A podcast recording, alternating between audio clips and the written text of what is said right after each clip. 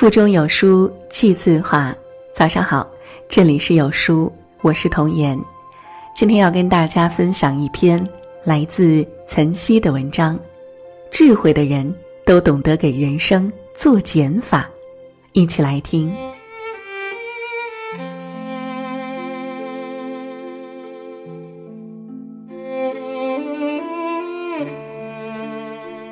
有一次，著名编剧刘和平参加《朗读者》，接受董卿的采访。董卿说：“从雍正王朝到大明宫词一五六六，再到北平无战事，全部围绕历史题材写的剧本，长篇巨作需要很大的定力啊。”刘和平性格温和，谈话间犹如一个参悟人生的世外高人，语速缓慢地回答说。到现在为止，所有的剧本内容都是我一个人独自完成，每一个角色我都演完了才写出来。在定力面前，你首先要学会给人生做减法，知道什么是你不要的。佛家说的戒定慧，首先就是舍弃很多东西。你简单了，你就能定下来。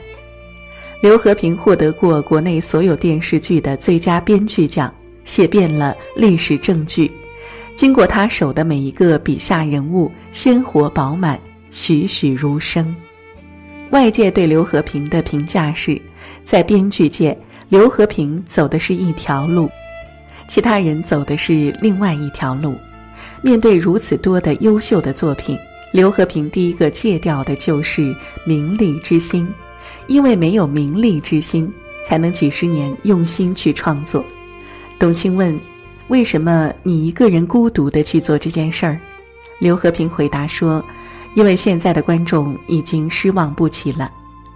影视编剧的行业，刘和平称得上大师级别的人物。他用佛家的智慧回答：只有给人生做减法，去掉你不想要的，才能专心成就自己。我们老家在农村，周围的邻居很多都是果农。”因为土壤气候的原因，大部分人种植橘子树。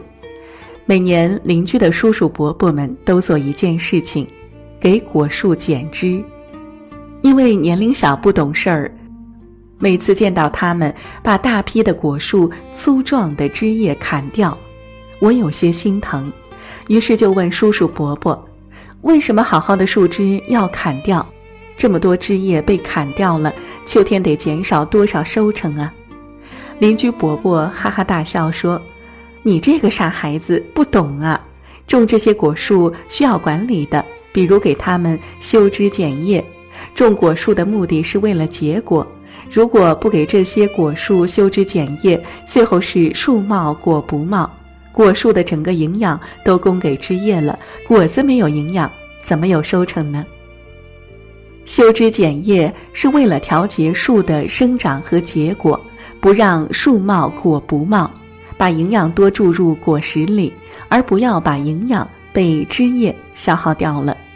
别看剪了这么多的枝叶，貌似减少结果的数量，殊不知反而是它们阻碍了结果，影响了收成。如果让它们自由生长，最后结出来的果实不仅数量少，而且味道还苦涩苦涩的。砍掉了它们，才能有更多收成啊！万物的规律都是相通的，这个童年经历一直被我牢牢记在心里。有一次，我乘坐飞机没事儿，拿出一份杂志，刚好看到了关于巴菲特管理时间的文章，瞬间困意全无。巴菲特管理时间的法则是：写下你认为重要的二十五件事情。然后从二十五件中再挑出五件重要的事情。很多人问：剩下的二十件事儿以后慢慢再做？此言差矣。那二十件事情全部砍掉不做。巴菲特的策略在管理时间上，重要的是做减法，而不是做加法。把那些可做可不做的事情用一个策略对待，大刀阔斧的砍砍砍，全部砍掉。因为只有把不重要的事情全部砍掉，你才能保证精力、时间和智慧全部用在非常重要的事情上。这就好比只有大刀阔斧砍掉果树多余的枝叶，这样才能保证树的营养提供给果实，而不是被多余的枝叶消耗掉。日本的一个杂物管理咨询师山下英子写了一本书《断舍离》。断舍离的概念，断等于不买、不收取不需要的东西，舍等于处理掉堆放在家里没用的东西。离等于舍弃对物质的迷恋，让自己处于宽敞、舒适、自由自在的空间。山下英子通过对杂物的管理，提出给你空间做减法的概念。我的一个好友说，看过这本书之后，立马执行，先把屋子做了一次减法，然后给人际关系做了一次减法，最后给人生规划做了一次减法。本来内心烦躁焦虑的他。变得轻松不少。我们都听过二八定律，在任何一组东西中，最重要的只占其中一小部分，约百分之二十，其余百分之八十尽管是多数，却是次要的，因此称二八定律。在企业管理学和社会学广泛应用。我们人生重要的事情占百分之二十，不重要的占百分之八十。我们要学会花百分之八十的精力时间在百分之二十的事情上，而不是花百分之八十的精力在百分之八十的事情上。用这种方式给你的人生做减法。给人生做减法，不是让你铺张浪费，不是让你学会心狠，不是让你懒惰无所作为，而是让你时刻明白何人、何物、何事。对你才是最重要、最宝贵的。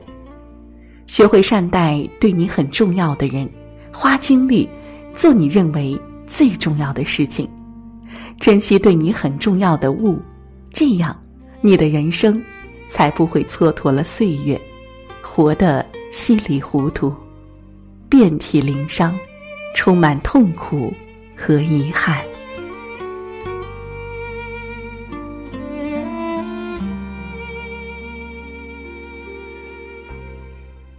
在这个碎片化的时代，你有多久没读完一本书了？